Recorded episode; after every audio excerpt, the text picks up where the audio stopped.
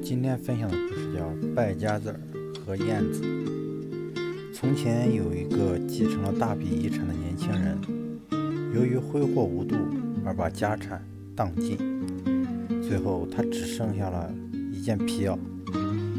也因为正值严冬，加上他也非常怕冷。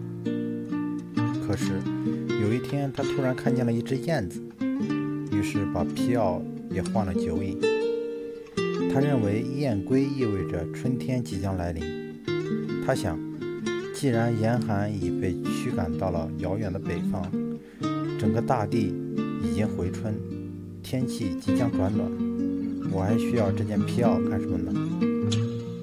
年轻人的推断本来没有问题，只是他忘了那句名谚：“一只燕子不成春。”果然，没过多久，严寒又再次袭来，大车又在积满雪冰的地上喳喳地作响，烟囱里冒着笔直的烟柱，窗玻璃上又结满了冰花，年轻人唯一御寒的东西都没了。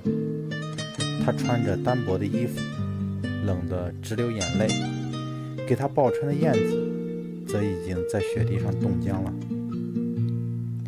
年轻人哆哆嗦嗦地走到那只燕子旁，好不容易才从牙缝里挤出他的怨恨：“该死的家伙，你害了自己不说，由于相信你，我也过早的把皮袄换了酒饮，害得我冷得都受不了了。”这么冷的天，我怎么熬得下去啊？